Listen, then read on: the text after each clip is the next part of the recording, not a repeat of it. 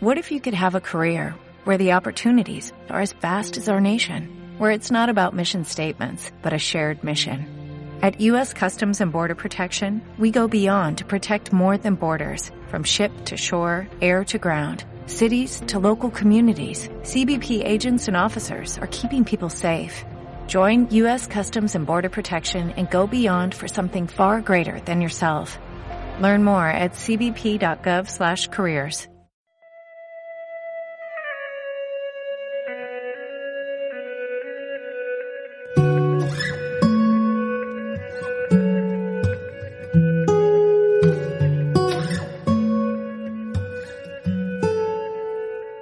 Trevolarium.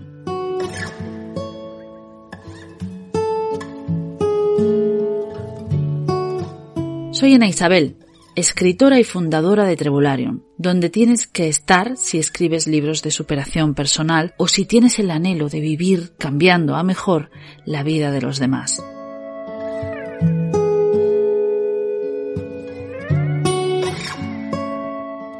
Como cada vez que nos encontramos en este podcast, te comparto una información valiosa que espero que te haga feliz.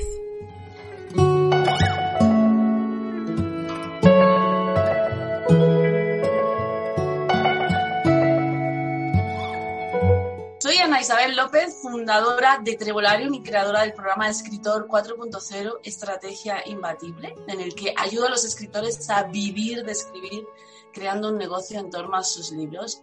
Y bueno, hoy, hoy, hoy estoy súper feliz porque está conmigo una persona, yo mm, nunca había tenido la sensación de entrevistar a alguien al que leo sus libros de manera continuada. Y hoy tengo ese privilegio, así que estoy pues súper contenta. Eh, quien me acompaña es Gregorio Hernández Jiménez. Hola, ¿qué tal, Gregorio? ¿Cómo estás? Muchas Hola, gracias. Ana, muchas gracias. Bien, ¿y tú? Gregorio, ¿cómo te llamo? ¿Goyo? Eh, com- o Como tú prefieras, sí, Goyo o Gregorio, lo que prefieras tú. A mí me llaman de las dos formas. Vale, genial. Es que, bueno, a mí, yo me llamo Ana Isabel, pero yo siempre digo, Ana es más corto, más cómodo, y además así me llaman los amigos, o sea que a partir de ahora para ti soy Ana. Muy bien. Bueno, eh, Gregorio es escritor de un montón de libros sobre inversiones que yo llevo siguiendo desde hace meses. Su último libro es Psicología para ganar dinero y tranquilidad con la bolsa. Pero eso se puede conseguir, Gregorio. ¿Se puede conseguir tranquilidad con la bolsa? Es que, de hecho, la bolsa bien utilizada, vamos a decir, precisamente lo que te da es tranquilidad. Porque una de las cosas que más intranquilidad genera a la gente son los problemas de dinero. Entonces, resolver esos problemas de dinero, de la forma que sea, te da tranquilidad. Y resulta que la mejor forma para la mayoría de la gente es la bolsa. La mejor forma de resolver esos problemas de dinero. Entonces, por eso la bolsa, sí que es verdad que en las pelis la imagen que dan es la contraria, está todo el mundo histérico corriendo por todos los lados. Pero la bolsa puede ser algo muy diferente a eso, y debe serlo para mí. Entonces, la bolsa, para la mayoría de la gente, o sea, la gente piensa en la bolsa como algo para ganar dinero, y eso es así. Pero invirtiendo a largo plazo, además de dinero, van a ganar mucha tranquilidad. Y lo dice pues todo el mundo que empieza a invertir a largo plazo, que ve la vida de una forma diferente. Bueno, yo te voy a contar, ahora que has dicho eso de Wall Street, yo te voy a contar la experiencia que fue para mí visitar la, pues, eh, el mercado continuo, la bolsa de, de Madrid. Resulta que fui allí a hacer un curso y cuando entré yo dije, ah, yo pensaba que iba a haber pues eh, un Wall Street, no la gente compro. yo tenía esa idea, ¿no? Años 80, también es verdad, eh, que es lo que vendían en las películas de los años 80. Y yo pensaba que me iba a encontrar ahí un jaleo y cuando llego me encuentro dos abuelillos leyendo el periódico. Y digo, pero si esto es un centro de día, esto no es, un- esto no es la bolsa. ¡Qué decepción, madre mía, qué decepción! Es que eso antes era así. Eso ha cambiado con la contratación electrónica. Claro, con el, pues eso, el... Antes la bolsa de Madrid era como lo que dices de las películas de Wall Street y tal y cual. Pero como ahora va por ordenadores, porque antes era contrataban de palabra. Estaban los agentes de bolsa, se ponían de acuerdo, compraban y vendían durante unos minutos cada día y luego registraban las operaciones ellos en papel. Parecida a los, al registro de los inmuebles, que son los registradores que lo hacen en papel y tal igual, pues hace muchos años la bolsa era un estilo a eso. Y luego cuando empezó la contratación electrónica, pues eso cambió, porque ya todo va por ordenadores y allí ya no hay la gente que estaba antes. ¿Por qué Gregorio Hernández escribe libros sobre invertir? Pues porque es algo que me ha gustado toda la vida, invertir. Y yo veía, y bueno, creo que lo veía pues todo el mundo, que se necesitaba que la gente empezase a aprender, o sea, que aprendiese a invertir. Porque era una necesidad muy grande que había, la sigue habiendo para mucha gente. Pero sí que es verdad que desde hace unos años, pues la cosa está mejorando bastante. Bueno, yo creo que sé más o menos lo que me vas a contestar, Gregorio, pero te voy a hacer la pregunta. ¿Trading o value investing? Bueno, realmente lo que hago yo tampoco es inversión de valor, es invertir a largo plazo. Es invertir a largo plazo. ¿Y qué diferencia hay entre invertir en valor o invertir a largo plazo? invertir en valor, la verdad es que invertir en valor se llama a varias cosas diferentes. Entonces, bueno, para resumírtelo, invertir en valor, una acepción bastante común, es invertir a medio plazo, generalmente en empresas que tienen siempre problemas, aunque no sean de mucha calidad, con idea de venderlas al cabo de a veces meses, pero más bien entre uno y tres años. O sea, el value investing es invertir a medio plazo en empresas de muchas calidades y la inversión a largo plazo es invertir a largo plazo, pensando en toda tu vida, como comprar un inmueble para alquilarlo y mantenerlo siempre, pues igual que eso, y en empresas de bastante calidad. Con lo cual, eh, me respondes a la siguiente pregunta que te voy a hacer. ¿Acciones o derivados? Bueno, en el largo plazo, como complemento se pueden usar los derivados. ¿En el largo plazo? Sí, las opciones y los futuros. Tengo también un libro de eso. Porque es un buen complemento. Entonces, utilizarlos solo opciones y futuros es cosa de trading, pero en el largo plazo lo principal son las acciones, pero con las opciones y los futuros tienes un buen complemento. Ajá. Y entre opciones y futuros, a lo mejor ETFs quizá mejor o, futuros? A ver, cuéntame, cuéntame. Es que es muy diferente. Es muy diferente, ¿no? Las opciones y los futuros son productos derivados que tienen un vencimiento. Es para hacer operaciones a corto plazo. Los ETF son como un fondo de inversión. No tienen vencimiento. Entonces, realmente no eliges entre unos y otros, sino que depende utilizas de... unos otros, depende de la situación, de la estrategia y todo eso. Claro, claro. Y ya la última pregunta mm, de tu opinión. Yo no sé la gente, la gente que nos está viendo, porque este canal es muy relacionado con libros, pero es que yo soy muy ambiciosa con el tema de las inversiones y quiero saber tu opinión porque, porque mm, respeto muchísimo tu opinión. ¿no? Muchas gracias. Eh, inversión por empresas con dividendos, inversión en índices, sectores o stock picking, así empresas seleccionadas por algún criterio? Para, o sea, lo que yo recomiendo, y creo que es lo mejor, es invertir por dividendos. Entonces, los índices, eh, digamos que es parecido, pero yo creo que son mejores las acciones, por muchos motivos. Si quieres entramos, pero eso es un poco técnico y un poco largo. No sé si, si quieres que entremos. Y el stock picking es un poco que se puede aplicar a diferentes estrategias. O sea, el stock picking, por ejemplo, en la inversión de valor es lo que se hace. En el largo plazo también se eligen acciones, pero digamos que en el largo plazo es más fácil elegir las acciones, ¿vale? Porque la inversión de valor lo que intenta es correr un, un riesgo mayor en empresas, como te decía, de varias calidades. Entonces, quizá el stock picking se aplique más a cosas como la inversión de valor, el largo plazo, pero podría aplicarse también a largo plazo.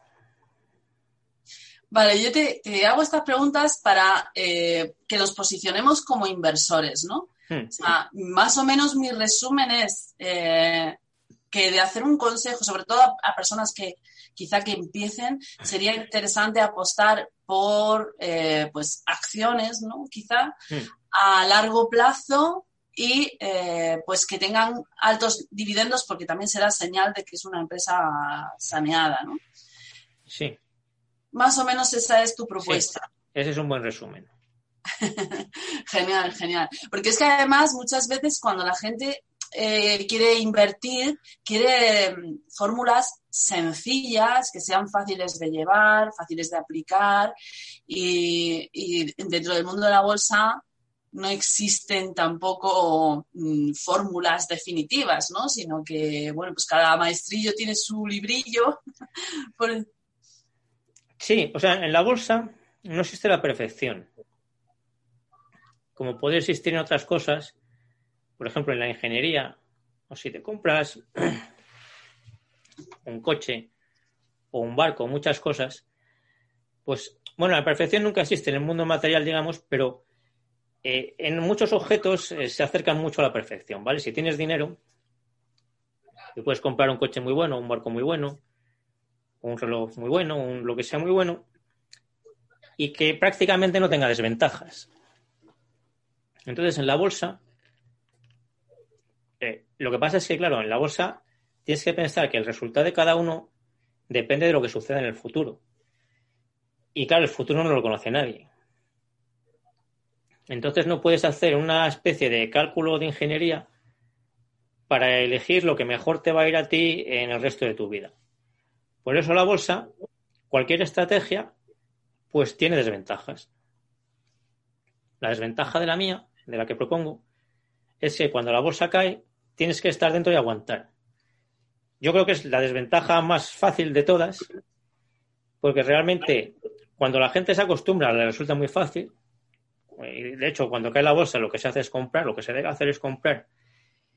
Y en cuanto se tiene un poco de experiencia, la gente lo hace de forma natural pero hay que conocer que a lo largo de tu vida la bolsa va a tener varias caídas fuertes. Eso es algo, bueno, no seguro porque el futuro no conoce nadie, pero vamos, en la práctica podemos dar que es completamente seguro que la bolsa va a tener varias caídas fuertes a lo largo de nuestra vida. Y entonces al invertir, al invertir a largo plazo vas a estar dentro de todas esas caídas fuertes. La ventaja es que estarás también dentro de todas las grandes subidas y al final vas a ganar mucho dinero. Pero no existe la perfección, lo que te decía, en, con objetos, coches, barcos, lo que sea, de decir, bueno, pues yo quiero invertir así, pero quiero que justo antes de que empiece a caer la bolsa yo me salgo y compro en el mínimo, que sería pues un objeto perfecto, digamos. Pues eso en la bolsa no existe. Es que, que le pregunten a, a un ancla cuánto fondo, cuánto fondo queda, ¿no? Bueno, y en tu libro Psicología para ganar dinero y tranquilidad en la bolsa, está más enfocado en precisamente esto que estás contando, en aguantar los embistes del mercado, o, más relacionado con mm, qué tipo de eh, filosofía debe uno adquirir para ser un inversor a largo plazo.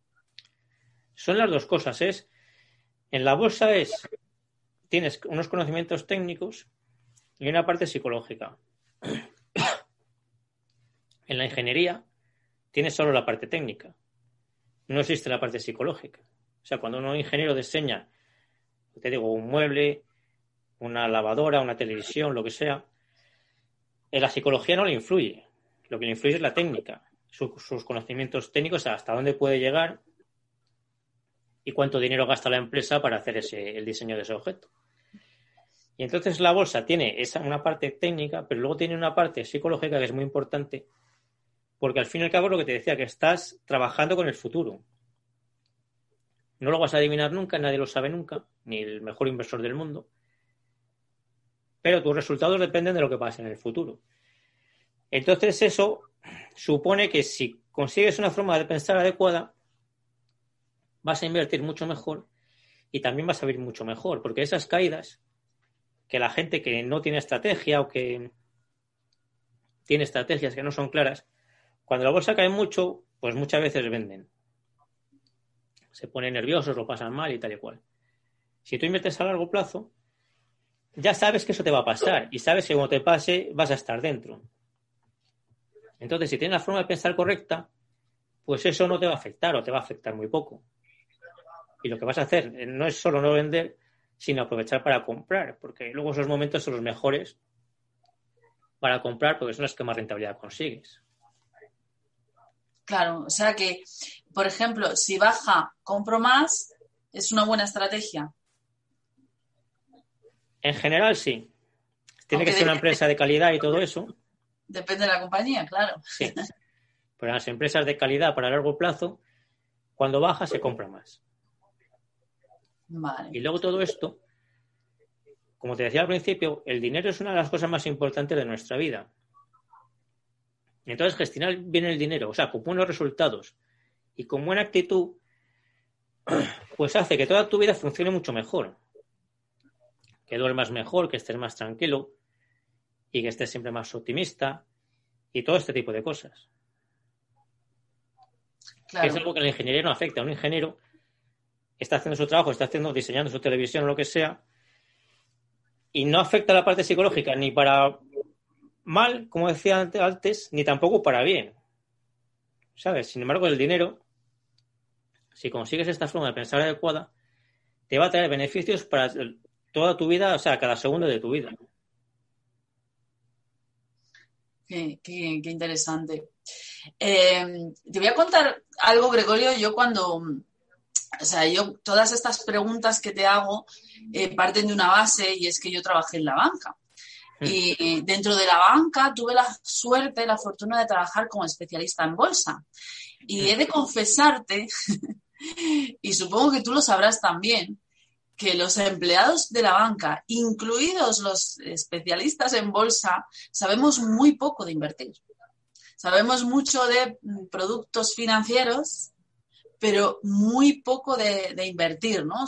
Salvo pues eh, determinadas zonas del banco que son los que, encargados de crear los informes para hacer recomendaciones, que son un, pues es un grupito, un grupito que está ahí en el banco. El resto seguimos pues más o menos las indicaciones de, de lo que dice el, el analista, ¿no?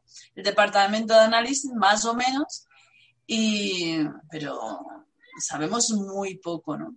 Entonces, ¿tú recomendarías trabajar eh, tus inversiones con bancos?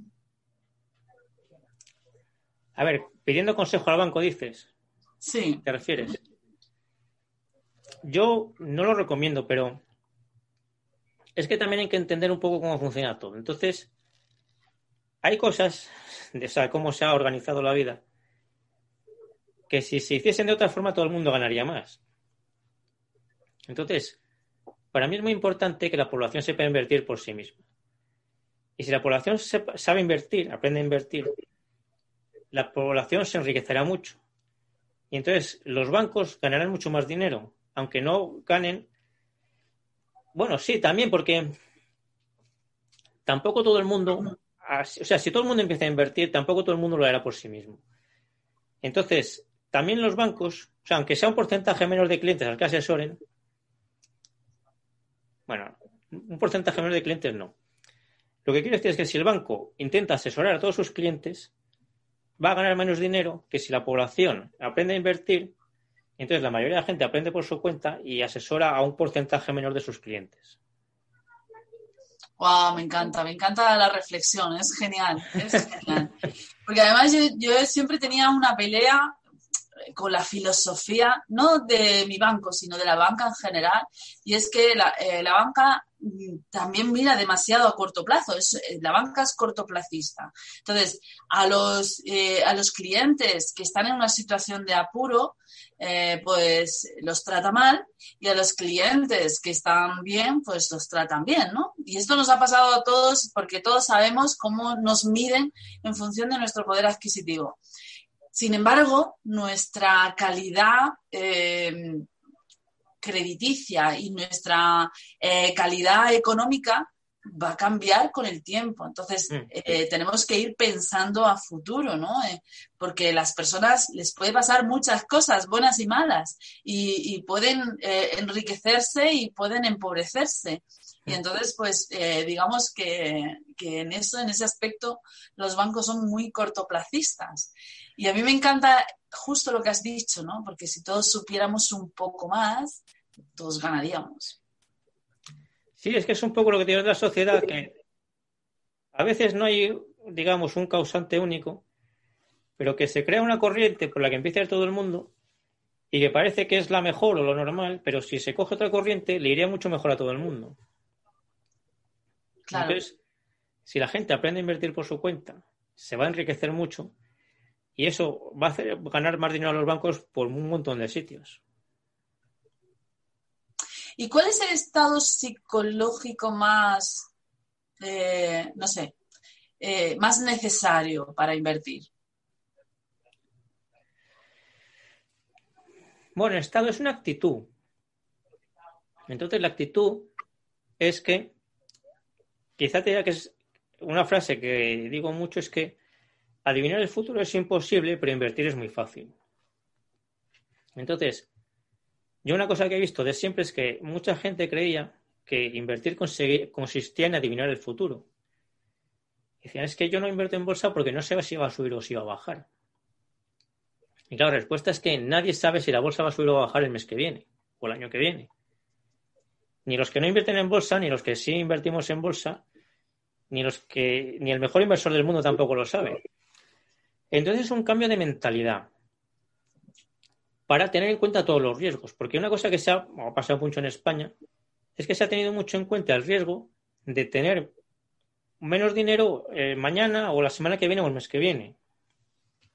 Entonces, para reducir ese riesgo, para, para eliminar ese riesgo, la gente sin darse cuenta se está creando otros riesgos. ¿Vale? Porque se ha enfocado mucho la mente como si eso fuese lo único importante. Y es que si el mes que, el mes que viene o el año que viene no quiero tener menos dinero que ahora. Vale. Y eso lo puedes conseguir con un depósito bancario, por ejemplo, metiendo todo el dinero ahí. Pero si consigues eso, te estás creando unos riesgos muy grandes a lo largo de tu vida. El riesgo de la inflación, el riesgo de no mejorar, porque la mayoría de la gente no la hace rica. Por resumirlo, ¿no? Entonces, mantenerse en un estado así, pues te genera muchos riesgos económicos y de todo tipo. Sin embargo, si tú te enriqueces, pues esos te vas enriqueciendo, todos esos riesgos los vas disminuyendo. Aunque tu dinero pueda fluctuar y mañana o el mes que viene o el año que viene puedas tener menos que ahora. Entonces, ese riesgo lo has aumentado, el de el valor de tu dinero a corto plazo, pero ha reducido muchísimo todos, muchos otros riesgos. Y el riesgo total de tu vida se ha reducido un montón. Por eso hacerlo así te trae tranquilidad, porque entiendes que no es importante que la bolsa baje eh, un año, por ejemplo, o un mes, o una semana, o seis meses. Claro, es una cuestión de disciplina quizá, ¿no? Es una cuestión de, pues, eh, tener un hábito y Sí, mantenerlo. la disciplina es importante, pero también es importante, lo que te digo, ver una mm, como una foto más global, digamos, de la situación de la que ha sido habitual siempre, que era lo que te digo, no quiero tener un céntimo menos de lo que tengo el mes que viene. Eso no es lo único importante, no es el único riesgo que tienes y hay riesgos mucho más importantes que ese. O sea, en vez de enfocarse en no perder, mejor enfocarse en ganar. Claro. Y en ganar a largo plazo, o sea, entendiendo que el futuro no lo sabes, que nunca lo vas a saber, pero lo que sí es sencillo es hacer unas cuantas cosas e invertir de una forma fácil, que casi con un 100% de probabilidades, a no ser que se hunda el mundo, te va a dar unos resultados mucho mejores. Por ejemplo, es, es preferible para que te diga una persona que tenga 500.000 euros en un momento dado y eso le baja a 400.000, que que esa misma persona no hubiese invertido en bolsa y en vez de que tener 500.000 euros tuviese 50.000. Y esos 50.000 no le bajarían nada, pero es que serían 50.000 en vez de 400 después de haber bajado. Pues ese es el cambio de actitud que tiene que tener la gente. Claro. Claro, eh, eh, perder 100 euros no es lo mismo perderlos cuando tu salario es de 500 euros que cuando tú ganas pues 10.000 euros al mes, ¿no? Esos 100 euros no tienen el mismo valor. Claro, está genial. Así es. Pues eh, la verdad es que me, encanta todo lo que me estás enseñando en la clase de hoy, es fascinante. Eh, quiero, voy a compartirte algunas frases que yo he escuchado cuando trabajaba y atendía clientes eh, relacionados pues, con este mundo de la banca. ¿no? Por ejemplo, me venía mucha gente que quería buscar un sueldo invirtiendo. ¿Eso es viable? Tener un sueldo, conseguirse un sueldo, o sea, ingresos recurrentes, entiendo un sueldo como ingresos recurrentes más o menos iguales todos los meses, ¿no? Eso es factible con los dividendos. Pero para llegar a tener eso, tienes que aceptar que las cotizaciones pueden caer mañana o un mes que viene. Y ver que eso no tiene ninguna importancia porque tú estás construyendo un patrimonio que cada, vez te va, te va a dar más rentas. Entonces, si quieres tener esas rentas, tienes que aceptar que la bolsa se mueve todos los días. Si no quieres aceptar que la bolsa, que la bolsa se mueve todos los días, nunca tendrás ese ingreso, ese ingreso mensual y creciente. ¿Y tú apuestas por la reinversión de los dividendos? Sí, mientras estás formando la cartera debes reinvertirlos. Claro, para ir engrosándola. Claro. Te ahorras algo todos los meses y inviertes eso más los dividendos que vas cobrando. Y así tu patrimonio va creciendo más rápido y eso te va dando más tranquilidad. Porque además, aunque tú los reinviertas, sabes que si lo necesitases, podrías dejar de reinvertirlos. Porque tienes ahí una renta, ¿vale? En caso de que alguien se quede en paro o que tenga un negocio y le vaya peor, en un momento dado, pues estás reinvirtiendo los dividendos este mes, pero si a partir del mes que viene le vaya peor, pues deja de reinvertirlos mientras lo necesite. otra, otra frase que me viene, me viene muy típica, porque yo cuando, cuando estuve cuando estuve trabajando fue justo en plena crisis en el año 2008, 2009, eh, ¿no? Que estábamos ahí, todo caía, todo bajaba, bueno, más o menos quizá como hemos visto en los últimos meses. Eh, y, yo, una frase que me decía todo el mundo es, ¿quién se ha llevado todo ese dinero, no?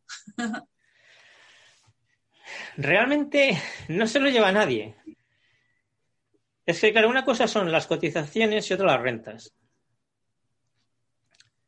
Por ejemplo, si una acción da, cotiza 10 euros, vamos a poner, y da 50 céntimos de renta, de dividendo, es un 5%. Si de repente alguien compra esa acción a 20 euros,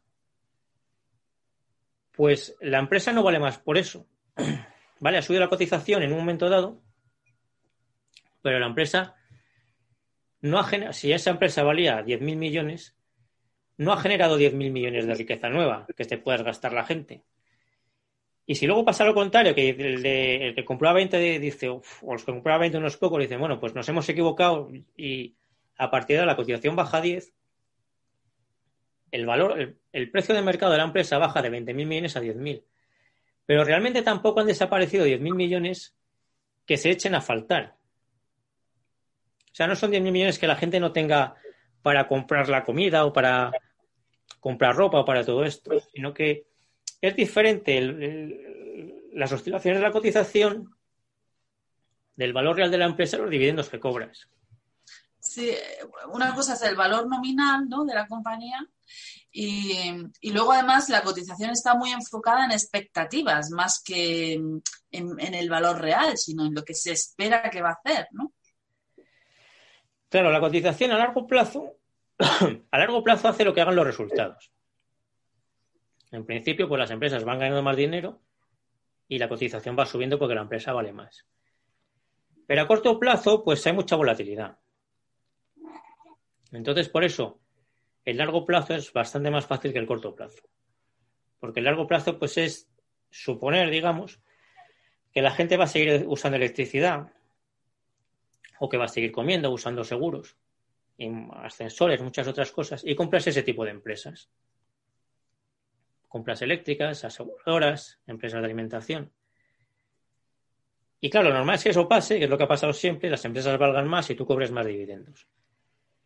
Y el corto plazo, pues sería intentar adivinar todos los movimientos de corto plazo que tienen esas mismas empresas de alimentación, de eléctricas y tal y cual, que si suben esta semana, que si bajan la que viene, que si suben dentro de 15 días. Y entonces adivinar esos movimientos de corto plazo es mucho más difícil. Claro. Por, por, eso que decimos, que no podemos averiguar el futuro, ¿no? claro, no puedes adivinar el futuro, pero sí que es muy razonable esperar lo que te decía, que la gente siga consumiendo electricidad, comida, usando ascensores, usando autopistas, usando aeropuertos. Entonces, no es que adivinemos el futuro, pero si invertimos suponiendo que eso va a pasar, pues es casi seguro que vamos a ganar. ¿El objetivo es no vender nunca, Gregorio? En mi estrategia sí. Es como quien compra pisos y se dedica a alquilarlos y no los vende, pues eso mismo hecho con acciones. Porque los dividendos a largo plazo suben más que los alquileres. Claro. Si vendes, o sea, la idea de vender es intentar mejorar eso, la rentabilidad del caso de que no vendas. Pero eso ya es mucho más complicado y casi nadie lo consigue. Pues eh, mm, el no vender también es, requiere una estabilidad psicológica, ¿no? No solamente por el hecho de que, por ejemplo, mm, eh, algo baje o algo suba, ¿no? Que ya el que, el que suba ya es una tentación, sino también por el hecho de que a lo mejor tengo, tengo una urgencia voy a tirar de lo, de, de, lo que pille, aunque sea el capital que tengo invertido. Bueno, es que para las urgencias tienes que tener una reserva en renta fija, ¿vale? Ah, eso, me gusta. Claro, tienes que ser, pues que te, yo lo, yo creo que lo mejor es medirlo en tiempo. En, según la situación de la persona, pues que tenga ahí seis meses de gastos, un año, dos años. Y entonces es el dinero que usa para las urgencias. Y ese está en depósitos de bancos, cuentas remuneradas y cosas así. Precisamente eso es como una especie de seguro para no tener que vender las acciones si te pasa una urgencia. Para proteger las acciones, claro. Si todo va bien, nunca usarás esa reserva y entonces esa reserva te habrá dado una rentabilidad baja. Y pensarás, pues si lo hubiese invertido en bolsa habría ganado más, algo más.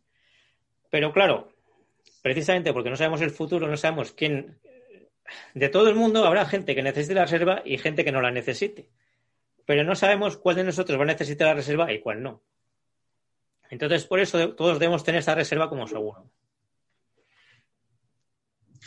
Otra, otra frase que me, encontré mucho trabajando en la banca es el me habéis engañado, me habéis engañado, ¿no? Que mm, yo he tenido casos, por ejemplo, eh, de gente que a lo mejor tenía un, fondo de inversión, todavía no hemos hablado de fondos de inversiones, no sé lo que opinarás al respecto. Em, tenía un fondo de inversión, por ejemplo, llega la crisis, baja y a los cinco años se acuerda de su fondo de inversión, a los cinco o seis años, y de repente ve que ha perdido valor y entonces no se acuerda de que todo este tiempo estuvo bien, estuvo subiendo, tiempo de la burbuja, etcétera, etcétera.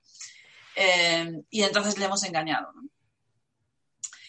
Eh, yo, detrás de eso, hay una, pues un desconocimiento, ¿no? Muchas veces eh, cargamos sobre los demás lo que es nuestra propia responsabilidad. Sí, yo veo lo que te decía de que todo el mundo, o sea, todos los estamentos o como se quiera llamar, va cogiendo un camino que no es el mejor. Pues en este caso, la gente, mucha gente no se ha preocupado de aprender a invertir. Y el banco, pues aparte de que miran su beneficio, también es cierto que no pueden enseñar a todo el mundo a invertir. Entonces, se crea entre los dos una situación que es indeseable para los dos. Si esa persona, si esas personas aprendiesen a invertir, no tendrían que pedir el consejo al banco, ganarían más dinero, y entonces el banco no tendría que arriesgarse a aconsejarles a invertir en esto y en lo otro, pero ganaría más dinero con otras formas y sin que el banco corriese ese riesgo de dar consejos. Claro. Entonces se juntan en las dos cosas y, y por eso digo que si la gente aprende a invertir, le va a ir mucho mejor a la gente y a los bancos. Bueno, si compra Warren Buffett, ¿tenemos que comprar nosotros también? No, porque Warren Buffett tiene muchas estrategias y no sabes para cuál está comprando. Además, tampoco sabes cuándo va a vender. Y además, muchas veces los grandes inversores en realidad ocultan sus movimientos, porque claro, ellos no quieren que les copie la gente. ¿Vale? Si les copia a todo el mundo, su rentabilidad baja. Entonces, muchas veces eh, parece que hacen una cosa y realmente están haciendo otra. O se están cubriendo con derivados. Entonces, es mejor que cada uno siga su estrategia y que compre lo que tenga que comprar, pero sin intentar copiar a nadie. Genial. Eh, dame dos truquillos así para sobrevivir en la bolsa, pero vamos a hacer una cosa. Vamos a hacer una cosa. Uno lo vamos a desarrollar y el otro lo vamos a dejar como a medias para que la gente quiera comprar tus libros, ¿no? o, por lo menos, eh, pues este libro del que hablamos, eh, que ahora hablaremos del resto de libros porque no es el único. Yo te conocí con el libro Invertir en Bolsa, que es súper sencillo, eh, muy orientador y todo eso. pero bueno, ahora hablaremos. Pero yo quiero que hablemos de eso, de dos truquillos, dos tips, dos ideas para sobrevivir en bolsa y una bien la vamos a desarrollar y la otra la dejamos ahí inalvis. Vale, pues espérate que piense un poco a ver cuál se me ocurre. Porque trucos. Un truco podemos llamar es hacer compras muy pequeñas. O sea, hacer muchas compras muy pequeñas, espaciadas en el tiempo. En vez de hacer compras grandes, en vez de hacer una compra de, de 5.000 euros, por ejemplo, en una empresa, puedes hacer 10 compras de 500 euros y en diferentes empresas. Esto parece muy sencillo y es muy sencillo, pero es una cosa súper profunda. Entonces, hacer esto hace que las probabilidades matemáticas se pongan muy de tu parte. Y entonces, sin necesidad de que la gente llegue a entender la profundidad de todo de esta cosa tan sencilla, todas las implicaciones matemáticas que tiene, simplemente con el hecho de hacerlo se está beneficiando de, todo eso. Me has recordado un sistema de trabajo que hago yo, y es que normalmente yo lo que hago es reservar el 10% de mis beneficios, de mi trabajo, de, mi, de lo que gano, y hago, y, y hago una inversión, ¿no? Y siempre es eso, una pequeña cantidad y entonces siempre tengo una serie de empresas favoritas y voy eligiendo en función del, del, dinero que tengo, ¿no? O sea, y entonces inevitablemente son a lo mejor pequeñas acciones con una valoración pequeñita porque es el poder adquisitivo de ese momento. Y, y, es muy parecido a lo que a lo que hago yo, esa estrategia, muy interesante. Y el otro, pues te diría lo que te he dicho antes de que eh, invertir en bolsa no consiste en adivinar el futuro. La mayoría de los, de los dudas y de los miedos que tiene la gente vienen porque sin darse cuenta están intentando adivinar el futuro, aunque no lo sepan. Porque se les aparece de formas disfrazadas. Entonces, si tú a cualquier persona le preguntas que si cree que él puede adivinar el futuro, o que si cree que alguien puede adivinar el futuro, te dirá que no. Pero en la bolsa hay mucho ruido, mucha confusión, y entonces, muchas veces, y yo te digo que prácticamente todos los días o todos los días, hay gente que está generándose dudas y miedos a sí misma, intentando adivinar el futuro o creyendo que otros sí que saben adivinar el futuro. Me gusta mucho en el libro eh, que tratas eh, de un tema que es eh, bastante pues yo creo que está dentro del subconsciente de todos, ¿no?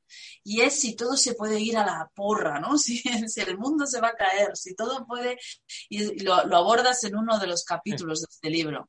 Sí. Sí, sí, ese es uno de los miedos de la gente. Y realmente eso es algo en lo que no hay que pensar, porque es algo que nos sobrepasa. Y si se fuese todo al garete, pues nuestra menor preocupación sería en qué hubiésemos invertido el dinero. qué buena respuesta. Entonces, Claro, no hay que decir, no hay que pensar o intentar encontrar formas de que eso, asegurarnos de que eso no va a pasar nunca. Porque realmente podría pasar. Eso, nadie puede decir seguro que eso no va a pasar. Entonces, aunque parezca un poco raro, aceptar que eso podría pasar te da tranquilidad. Porque una vez que aceptas eso, ves que eso, si llega a pasar, es algo que a te sobrepasa y sobre lo que ahora no puedes hacer nada. Y, si a veces no necesariamente es una crisis económica o una guerra, ¿no? También podría ser un cambio de gobierno importante, ¿no? Que pusiera muchas trabas. Pero como bien dices, eh, contando con esa realidad, también puedes tomar tus decisiones de inversión, ¿no? Por ejemplo, invirtiendo en bolsas de otros países. Claro. Eso es una cosa que sí que ha mejorado desde hace años, porque hasta hace relativamente poco, cada uno solo podía invertir en la bolsa de su país. Y ahora ya es muy fácil invertir en bolsas de todo el mundo. Entonces ese es un cambio importante, sí. Que es una forma de, mucha gente de darle tranquilidad. Dice, pues si en mi país, por ejemplo, creo que va a ir peor que otros, pues no tengo que invertir todo aquí, puedo invertir también en otros. ¿Inviertes en otros países? Bueno, imagino que sí, ¿no? Sí. Inviertes en otros países, ¿no? Sí, sí. claro que sí. ¿Y cómo hace uno para conocer una empresa? Por ejemplo, yo voy a elegir una empresa y, bueno, has hablado de sectores, ¿no? Por ejemplo, de empresas que seguramente van a seguir funcionando, como hablábamos de la alimentación, hablábamos de seguros, eh, hablábamos de todo esto. Los bancos a lo mejor no están tan claros, ¿no? Porque tienen ahí de repente nuevos competidores en el escenario. Pero, ¿cómo, cómo digo yo, esta, esta empresa tiene recorrido o esta no lo tiene? Claro, pues en realidad es más fácil lo que parece, porque eh, tienes que hacer la suposición que, por ejemplo, las eléctricas. pues es fácil suponer que la electricidad va a seguir existiendo y las eléctricas van a, seguir ganando dinero. Entonces, una vez que haces esa suposición, pues tampoco es que haya miles de empresas eléctricas. En España hay cuatro, cinco, seis, según como las cuentes. Ya pues si Red Eléctrica la considera de distinto sector que Endesa y Iberdrola Naturgy. Entonces, lo correcto no es elegir la mejor de esas cuatro o cinco del sector. Si coges Europa y Estados Unidos, pues son 10, 15. Pues no se trata de elegir la mejor, sino de comprar varias. Si las mejores eléctricas de Europa son, ponte que sean 10, 12, tú compras 4 o 5, pues es que te va bien. Claro. Qué bueno. Me ha gustado, me ha gustado. Es una estrategia sencilla, eh, fácil de asimilar, no requiere mm, estrategias de. Si es que la bolsa a largo plazo es, es bastante fácil. Yo digo que es muy fácil porque hay gente que dice, hombre, es que es un poco más complicado, pero cuando creen que es un poco más complicado es porque pensaban que tenía que haber venido el futuro. Es decir, aquí yo me equivoqué porque compré esta empresa y cayó. Entonces, ¿qué dices? Es que es imposible que tú compres solo empresas que vayan a subir. Hay empresas que las comprarás y durante un momento caerán hasta que vuelvan a subir. Entonces, por eso te digo, lo importante que es entender que no se trata de, de adivinar el futuro y que no existe la perfección. O sea, no puedes, es imposible que compres y después de que tú compres las empresas solo suban y por eso no tienes que dedicar un segundo a intentar encontrar un sistema para conseguir hacer eso, porque eso no lo ha hecho nadie nunca y es imposible de hacer. Claro. Claro.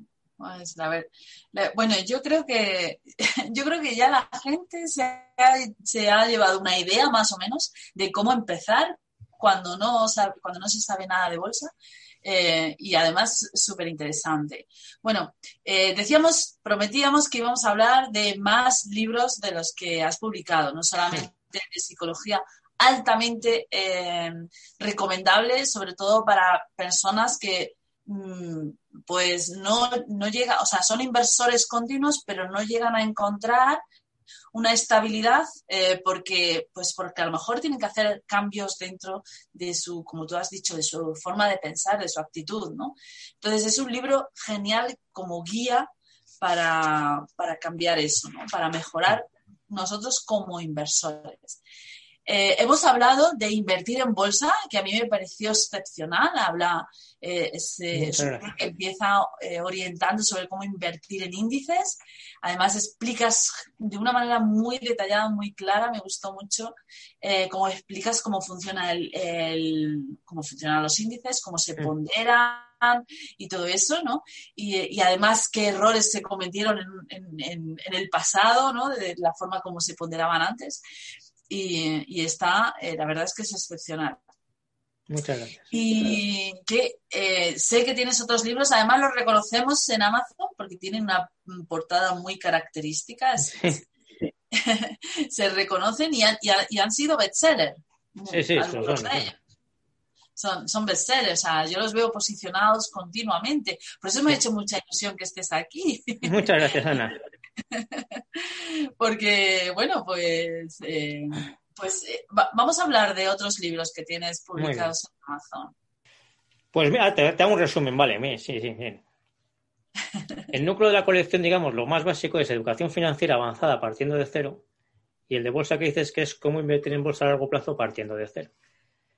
Estos dos son lo que te decía de los conocimientos técnicos necesarios para invertir a largo plazo. Luego el de psicología es la parte psicológica. ¿Vale? la psicología complementa los conocimientos técnicos.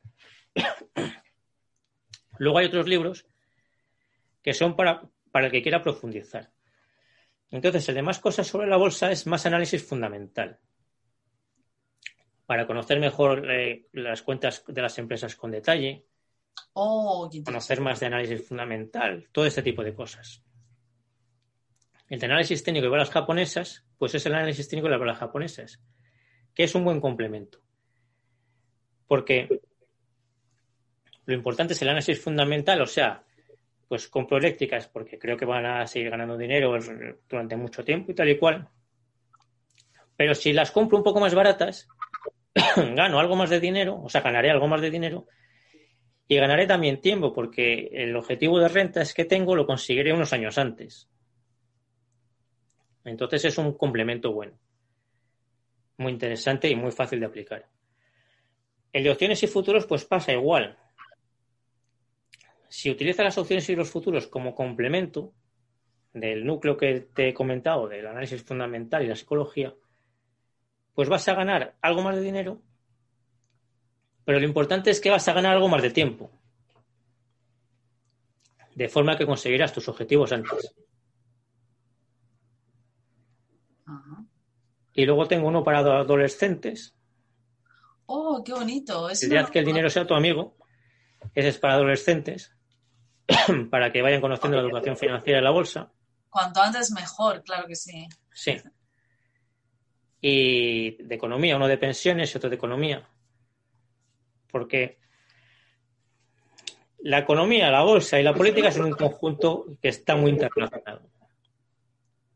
Entonces, el sistema económico actual, pues yo creo que no funciona bien y que hay que cambiarlo. Con lo que te decía, si hacemos las cosas para que la población se enriquezca en vez de estar todo el día trabajando con un sueldo bajo, pues nos irá mucho mejor a todos. Entonces este libro va de eso. Va de cómo cambiar el sistema económico actual que está diseñado para que la mayor parte de la gente se pase su vida trabajando y no acumule un patrimonio, por otro sistema que esté diseñado para enriquecer a la gente de forma que se cree en su patrimonio, que cada vez sea más grande, que el dinero deje de ser un problema, para que la gente se pueda dedicar a cosas más elevadas y que eso dé mucho más tiempo libre a la gente.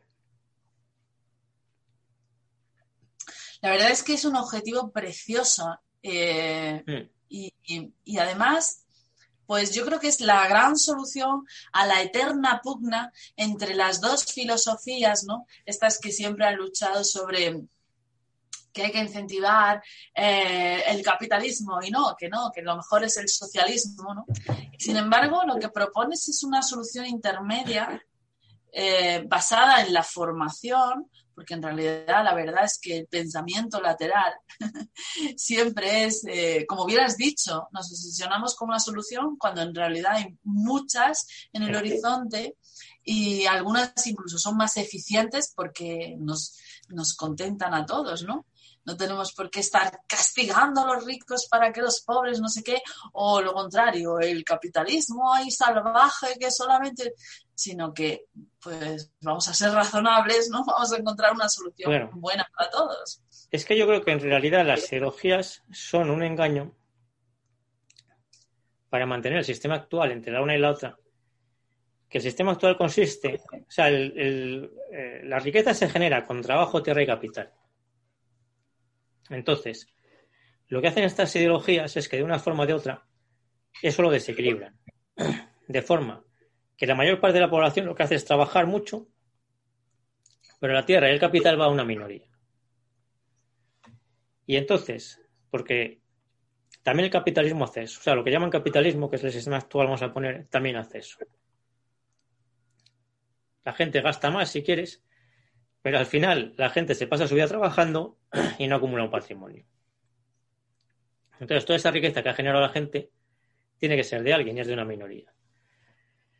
Pues entonces yo propongo una cosa completamente diferente a las dos y que es muy sencilla de aplicar técnicamente. Entonces, ¿qué pasa? Que los que tienen ahora el poder, pues son los que, eh, con una ideología y con otra, en unos países y con otros son los que mantienen este sistema para que la mayor parte de la propiedad de la riqueza vaya a ellos. Entonces ellos no lo van a cambiar. El cambio tiene que venir de que la gente conozca eso y vaya avanzando en esa dirección para ir sustituyendo a la gente que está en el poder y tal y cual. Y eso técnicamente es posible hacerlo. Pero tiene que venir, o sea, tiene que partir de la gente. No va a venir si la gente lo que hace es esperar a que eso pase sin que ellos estén haciendo nada y viendo la tele.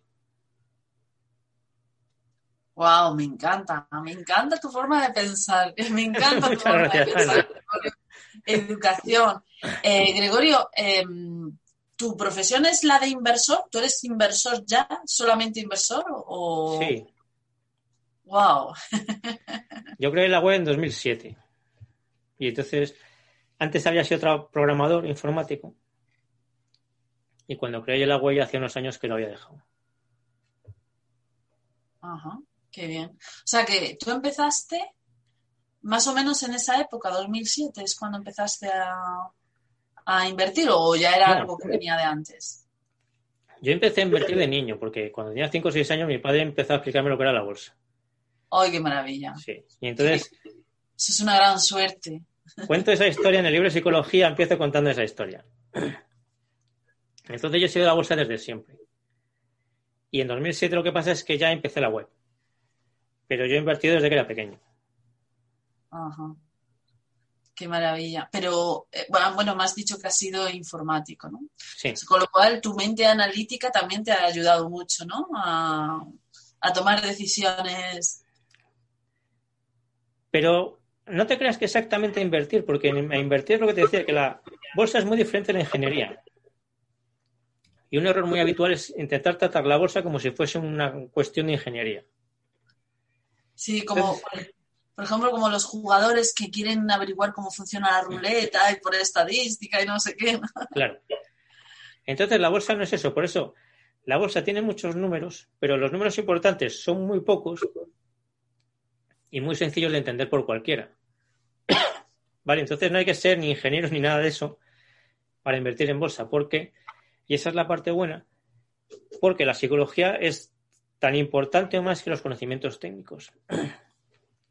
Si lo importante fuese los conocimientos técnicos, pues sería, imagínate, como que los mejores ingenieros del mundo se llevarían todo el, toda la riqueza del mundo a través de la bolsa.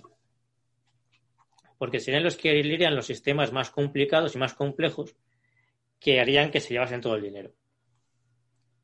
Pero la parte buena es que por mucho, por mucho de números que se paga una persona, la psicología sigue siendo. Y entonces una persona con la psicología adecuada y los conocimientos básicos le va a ir muchísimo mejor que a un superingeniero que tenga la psicología equivocada. Claro. Y una buena forma de partir es precisamente pues eh, leyendo tu libro, obviamente, ¿no? Yo creo que sí. que ayuda a la gente, pues sobre todo a saber cuál es la psicología adecuada para invertir. No te puedes imaginar lo que he disfrutado este rato contigo, Gregorio. Ha sido un verdadero placer. Yo creo que ha sido una clase magistral, por lo menos para mí. No sé. Me alegro mucho, Ana. para mí ha sido una clase magistral. Me orienta mucho en mis próximas decisiones en la bolsa. Y, la verdad es que te estoy muy agradecida por, pues, mm, por, el, por, haberme dado este hueco y, sobre todo este momento tan, tan valioso y tan interesante. Yo siempre al final de cada entrevista siempre brindo, brindo mi ah. café. Y bueno, yo sé que tú tienes agua. Sí, yo tengo quiero, agua. quiero contarte una historia, no sé si habrás oído sobre, siempre se dice que brindar por agua, con agua, eh, era pues de mala suerte. Y en realidad todo, todo eso viene de una historia de, creo que era un rey, ¿no? Que cuando que cuando iba a sentenciar a alguien de su séquito eh, a muerte, pues le daba agua para brindar. Y si brindaba con agua ya sabía, ya sabía que, eh, bueno, pues que tenía los descontados, ¿no? Pero en este caso yo creo que brindar por agua tiene que traernos suerte seguro después de, este rato tan delicioso que hemos disfrutado. Así que voy a brindar mi café por eso, eh, por nuestro nuestro ratito, nuestra agua. Muchísimas gracias, de verdad. A ti, Ana.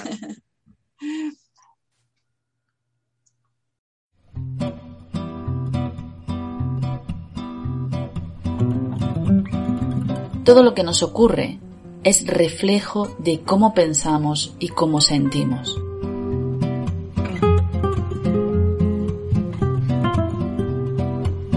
Nuestras elecciones acertadas y desacertadas nacen en nuestro interior.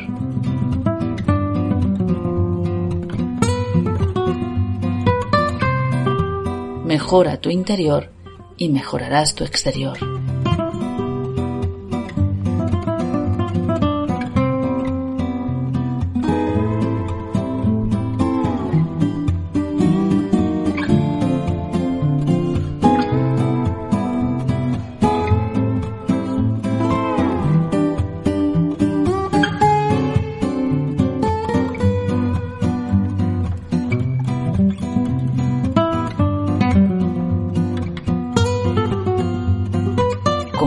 Horizonte.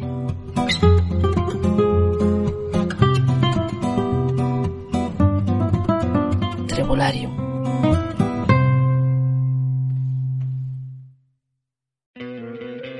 ¿No te encantaría tener 100 dólares extra en tu bolsillo? Haz que un experto bilingüe de TurboTax declare tus impuestos para el 31 de marzo y obtén 100 dólares de vuelta al instante. Porque no importa cuáles hayan sido tus logros del año pasado, TurboTax hace que cuenten Obtén 100 dólares de vuelta y tus impuestos con 100% de precisión. Solo con Intuit TurboTax. Debes declarar para el 31 de marzo. Crédito solo aplicable al costo de la presentación federal con TurboTax Full Service. Oferta sujeta a cambios o cancelación en cualquier momento.